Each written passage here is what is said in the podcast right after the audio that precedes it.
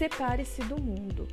E que união pode haver entre o templo de Deus e os ídolos? Portanto, afastem-se e separem-se deles, diz o Senhor.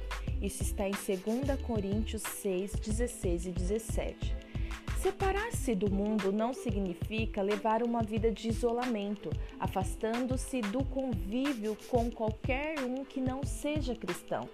Significa viver sob o controle de Deus e recusar ser influenciado por qualquer coisa ou pessoa ímpia. Significa que podemos tocar o mundo com o amor de Deus, sem, no entanto, sermos influenciados pelas práticas mundanas. Viver em santidade é separar-se de toda transgressão dos caminhos de Deus.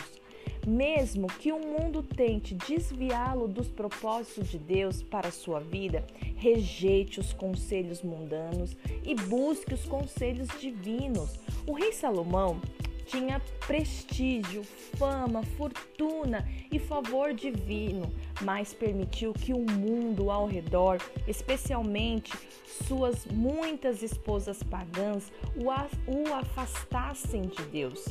Havia sido proibido por Deus de casar com esposas estrangeiras, mas não obedeceu. E exatamente como Deus tinha dito que aconteceria, o coração do rei Salomão foi desviado por elas para outros deuses. Por fim, ele deixou de ser fiel ao único Deus verdadeiro, mesmo depois de Deus proclamar pelo profeta Aias que tiraria o rei de suas mãos. Salomão não acreditou.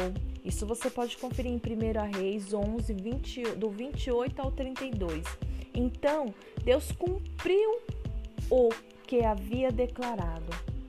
E quantas vezes perdemos algo valioso de Deus para nós só porque não conseguimos nos separar do mundo?